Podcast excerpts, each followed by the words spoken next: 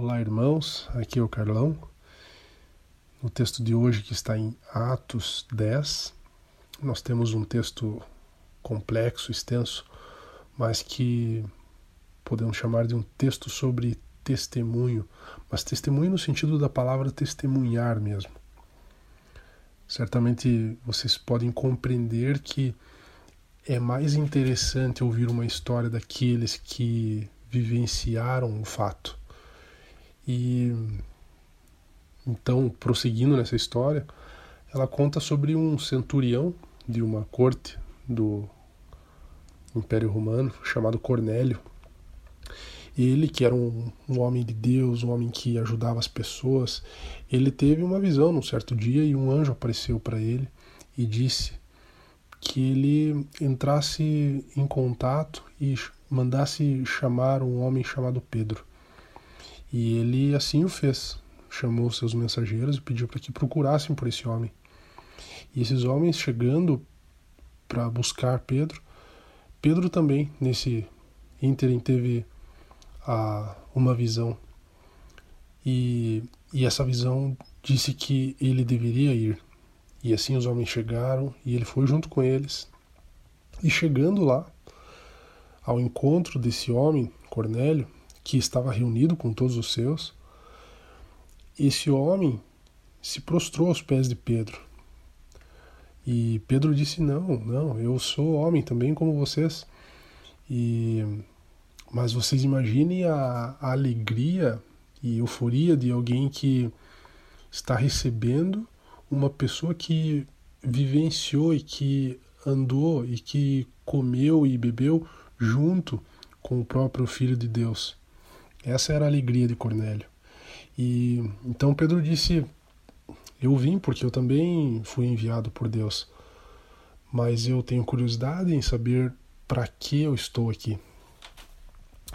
E então Cornélio disse: Nós queremos saber o que o Senhor te mandou nos dizer. E aí é quando começa o testemunho. Então, Pedro começa a falar sobre tudo que ele vivenciou ao lado de Jesus, tanto que ele contou tantas histórias que ele Cornélio convidou ele para ficar alguns dias lá. E ele foi contando sobre os milagres, sobre as curas, sobre uh, as dores, todas as situações em que ele vivenciou ao lado de Jesus. E mas ele diz assim, não não são todos que podem testemunhar mas sim nós que comemos e bebemos com ele depois que ressuscitou dos mortos. Você comeu e bebeu com Cristo? Você participou da ceia depois que ele havia ressuscitado? Então você deve testemunhar sim. E se a gente pensar na palavra testemunhar, é muito mais fácil acreditar em alguém que realmente testemunhou, alguém que vivenciou o fato. Então, vejam aqui no final desse capítulo nós temos uma frase que diz: Todos os profetas testemunham de que todo o que nele crê recebe o perdão dos pecados mediante o seu nome.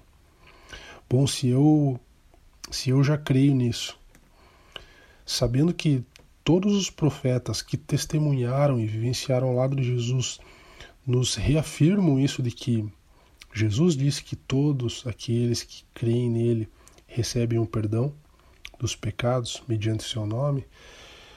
Eu posso dizer que nosso dia será bem mais especial hoje, tendo essa certeza de que nós cremos e por isso receberemos o perdão independente do tamanho dos nossos pecados, mas mediante o nome de Jesus Cristo, nós temos a certeza de que qualquer pecado que a gente tenha cometido diante dos pés dele, pela sua graça, serão perdoados.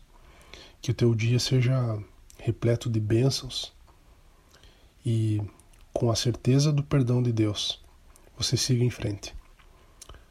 Deus abençoe.